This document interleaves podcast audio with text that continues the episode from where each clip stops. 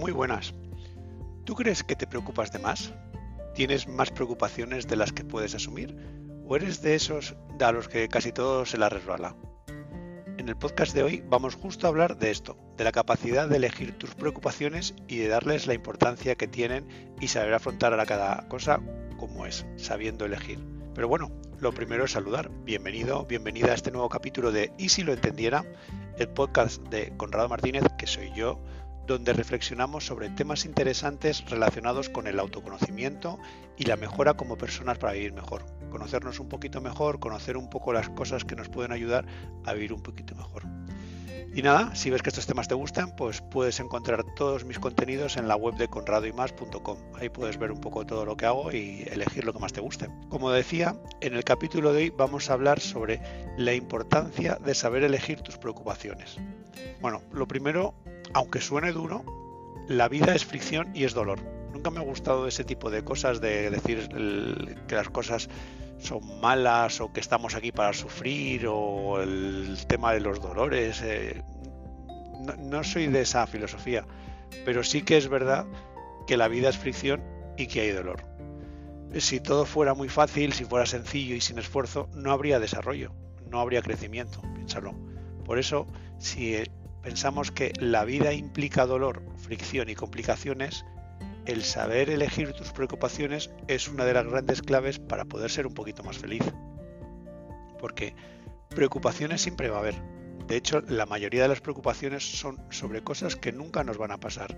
Sin embargo, nuestro cerebro reacciona igual y se desgasta de la misma manera que si estuviera sucediendo. Por eso, si puedes analizar tus problemas y preocupaciones, discernir entre cuáles son reales y muy probables y cuáles no, entre cuáles están dentro de tu esfera de, actuación y cuáles están fuera, entonces elegir tus preocupaciones está claro que es la clave. Tienes cinco problemas, en realidad tres son de verdad y eliges sobre cuál poner tus preocupaciones y los otros dejar fuera de tu esfera, sobre todo los que están fuera de tu esfera de control, lógicamente. Hay veces que no puedes escapar de lo que te toca vivir en ese momento, pero en la mayoría de las ocasiones nos aprisionamos a nosotros mismos dentro de una preocupación que tampoco tiene mucho sentido.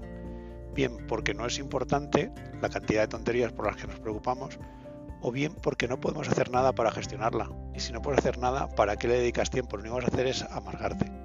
El dolor es parte del proceso, porque igual que desarrollamos los músculos físicos con el esfuerzo para que se desarrollen, también hay que desarrollar los músculos emocionales para que se desarrollen con el esfuerzo.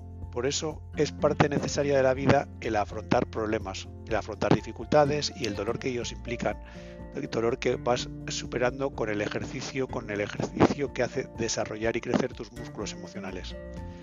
Y por eso desarrollar tus músculos emocionales también para aprender a reaccionar adecuadamente y ser capaz de soportar mayores cantidades de dolor más fácilmente y que te dejen la menor huella posible. Por eso, uno de los temas fundamentales sería la, educación. Pero el problema que tenemos en estos días es que la educación actual, en este sentido, es un mierdón, perdonadme la expresión, pero es que estamos en una época de buenismo extremo, donde parece que hay que blindar a nuestros hijos de todo tipo de sufrimiento, evitar, evitarles los problemas, que no sufran, hay pobres, que vamos a que sea todo más rosa y que sean felices todo el rato. Y esto, desde mi punto de vista, es un engaño y una equivocación gracias a Dios ya hemos salido del, otro extremo, ¿no? de la época anterior donde era normal hacer sufrir a tu hijo o, a tu estudiante o a tu subordinado que le puteabas para curtirle, para que se hiciera más fuerte, que se hiciera más hombre en el caso de los hombres. Y eso era para hacerle más fuerte en el futuro y lo hacía por su bien. Pues, con la verdad es que con esta excusa se ha hecho mucho daño, pero ya hemos salido de eso, pero no nos podemos ir al a lo del extremo contrario, que es muy humano, irnos de un extremo a otro y es donde estamos ahora, en el otro. El, no te preocupes, no pasa nada, lo importante es participar, eh, eh, no poner notas a los estudiantes para evitar frustraciones o no afrontar los problemas para eh, evitar el posible dolor de la pérdida. Y esto no sé dónde nos va a llevar, pero vamos, ya hay muchos psicólogos que han, han, han levantado la mano y han dicho que la generación de jóvenes actuales no está preparada para afrontar el fracaso y que son menos resilientes que nunca. la carrera del futuro sin duda es psicología por toda la cantidad de gente que va a ver que al mínimo problema se viene abajo porque no tiene tolerancia al fracaso. Y eso es una, una, una cosa que se desarrolla desde pequeño y que si les quitamos todo ese sufrimiento de pequeños les estamos hurtando la capacidad de desarrollarse como personas y de prepararse para el futuro para resistir dolor, porque desgraciadamente dolor siempre va a haber. la semana pasada en, una residencia de, la tercera edad que habíamos, tema que tuvimos que llevar unos alimentos con una ONG, Aqua, con la que colaboramos, era una, una residencia de tercera edad de, eh, eh, católica, de monjitas, y en el jardín tenían diferentes carteles y había un cartel que me hizo mucha gracia que, porque decía, las mejores sendas de la vida casi nunca son las más fáciles. Joder, y yo pensé, digo, coño, si es que es verdad, y hoy es todo esto que se están escribiendo en los libros modernos ahora del autoconocimiento, la autoayuda y tal, y esto es una cosa de una residencia de tercera que a lo mejor lleva 50 años puesto en ese árbol, y es justo de lo que estamos hablando de que las mejores sendas de la vida casi nunca son las más fáciles. Por eso hay que saber afrontar las dificultades y, tirar para adelante. Y lo que me hacía gracia es que no se trata de una verdad que estemos descubriendo ahora, sino que es una verdad que siempre ha estado ahí, conocida por todos, pero que parece que ahora se está olvidando. Parece que ahora las preocupaciones y el esfuerzo ya no son necesarios, eh, que hay que evitarlos. Y, no es así. las preocupaciones y, el esfuerzo son necesarios y ese es el mensaje que tenemos que dar a, la gente de nuestro entorno, sobre todo a los más jóvenes. No hay que evitarlos, sino que hay que saber elegir bien las preocupaciones adecuadas. Relacionado con este tema está también el tema de saber desprenderse de las cosas. Este, eh, vamos, todo el tema del desprendimiento, el, desapego de las cosas materiales y demás, es un tema que, hay mucha literatura al respecto, está muy dentro de la cultura budista pero eh, yo lo he vuelto a, redescubrir con un libro de Mark Manson, el, sutil arte, el sutil arte de que te importe un carajo. me gusta más en, castellano madrileño que en, este español mexicano, más que un carajo, el sutil arte de, que te importe una mierda. Y es que en realidad desarrolla un pensamiento muy interesante basado en el pensamiento budista tradicional. Conseguir que las cosas te importen una mierda. Es decir, perdonadme las expresiones. Si consigues el desprendimiento de esas necesidades, te estarás haciendo más libre y tendrás menos deseos que te atenacen y te obliguen a seguir adelante de una manera determinada por la sociedad. Si tienes menos cosas que te importen, no estarás obligado a seguir trabajando y produciendo para llegar a ese tipo de cosas. Si eres capaz, en otras palabras, de independizarte de tus deseos de un mejor coche, una mejor casa o un mejor desarrollo personal, otra carrera, tendrás más tiempo para autoconocerte. La clave está precisamente en eso, en autoconocerte para conseguir tu, liberación de las necesidades autoimpuestas o impuestas por la sociedad, que es peor, y que en realidad son innecesarias. De eso va, es lo que explica Mark Manson en su libro de... Él dice que hay que reservarse el me importa un carajo para las cosas que no son importantes y preocuparse solo por las cosas que sí son importantes. Si te das cuenta, muy relacionado con lo que estamos hablando. No siempre más es mejor. De hecho, si te preocupas por menos cosas, eres más libre y tendrás menos preocupaciones. Ese es un poco el mensaje que está debajo de todo esto. En resumen, hay que saber elegir tus preocupaciones, distinguir qué es lo importante, dónde centrar tus esfuerzos además de saber distinguir entre lo que está dentro de tu esfera de control y lo que no. Y así te liberarás de todo aquello que no es importante y de esa esclavitud de necesitar siempre más. Piénsalo por un momento. ¿De verdad necesitas ganar más dinero para conseguir eh, más, para conseguir más objetos, para alcanzar más metas? ¿Te va a aportar algo realmente valioso? En muchos casos la respuesta será sí, y entonces no hay problema, tienes que seguir en el camino que estás porque vas por el camino adecuado. Pero si la respuesta es no, quizás sería el momento de parar y de reflexionar. ¿Qué tienes que hacer en tu vida? Relacionado con esto de parar y reflexionar, también está la importancia de tener un propósito en la vida, ¿vale?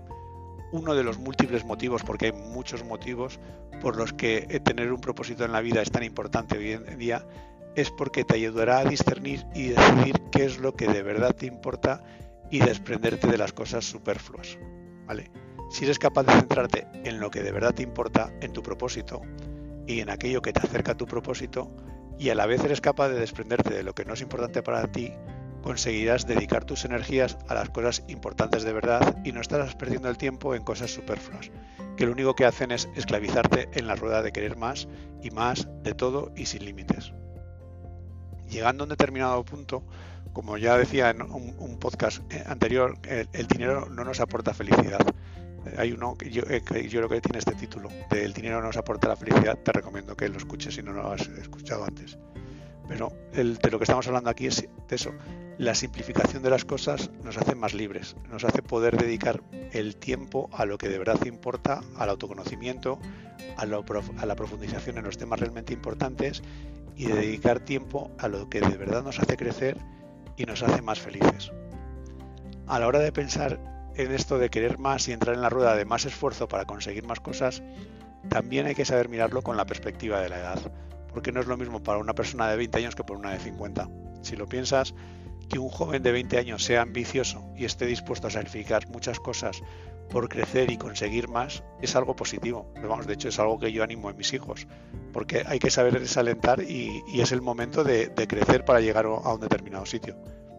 Sin embargo, esta misma mentalidad en una persona de 50 años puede significar que ha sacrificado toda su vida en vano ha corrido una carrera, posponiendo el disfrutar de la vida más adelante y al final se ha olvidado de vivir la vida, disfrutarla y de exprimirla al máximo. Que también puede ser que tengas 50 años y quieras seguir en tu carrera de seguir más, conseguir más y seguir creciendo y dedicando las 14 horas al día al trabajo en lugar de otras cosas pero lo que tienes que tener es claro tu propósito en la vida. Y si eh, tu propósito en la vida va por una senda o por otra, es lo que tienes que decidir hacia dónde ir y hacia dónde no. Es más normal en los jóvenes que sean ambiciosos y tengan que obligarse a trabajar más para conseguir determinadas metas más materiales, mientras que los mayores pues tendríamos que ir pensando en cosas menos materiales y, y de una índole diferente. Todo es relativo, pero sin duda la perspectiva y el acercamiento a ese tipo de problemas debe cambiar con la edad o es lo normal, por lo menos podríamos decir. En cualquier caso, y en cualquier edad, saber elegir los problemas a los que dedicar tu atención es una de las grandes habilidades para disfrutar de una vida mejor. Y este es el mensaje que estoy intentando transmitir en este podcast, es sobre todo lo que estoy relacionando, hablando al respecto para intentar fijarlo en tu cabeza y en la mía. Si estás de acuerdo, por lo menos algo te llevarás de este ratito escuchando este podcast. ¿Vale? Saber posponer la recompensa, no elegir el camino más cómodo, no sucumbir al placer inmediato y elegir afrontar un determinado problema es la clave. O sea, en definitiva, elegir la mejor senda, aunque no sea la más fácil, es una de las claves importantes para una vida mejor. Y esto no es algo nuevo, es el mensaje que estaba en la residencia de tercera edad y que llevaba ahí a lo mejor 50 años. Elegir tus problemas no va solo de desprenderte de cosas, de evitar preocupaciones, de conseguir que haya menos cosas que te importen, sino que también va de afrontar los caminos adecuados, elegir lo importante y afrontarlo adecuadamente. De ahí lo del propósito y lo de los valores para poder ir por el camino adecuado. En este caso, claramente menos es más, menos preocupaciones para tener más tiempo para centrarte en lo que de verdad importa. Y hasta aquí el capítulo de hoy. Espero que, te haya gustado, espero que te haya aportado alguna clave sobre la que pensar, que en el fondo para, esto hago el, podcast, para ayudar a los demás a pensar y para pensar y aprendérmelo yo mientras que lo preparo. Y nada, si te gusta, pues como siempre te digo, eh, no te olvides de recomendar y si lo entendiera a tus amigos o de darle al me gusta o a las cinco estrellitas en la plataforma, que eso siempre ayuda a, hacer crecer el proyecto. Muchas gracias, un saludo y a ser felices.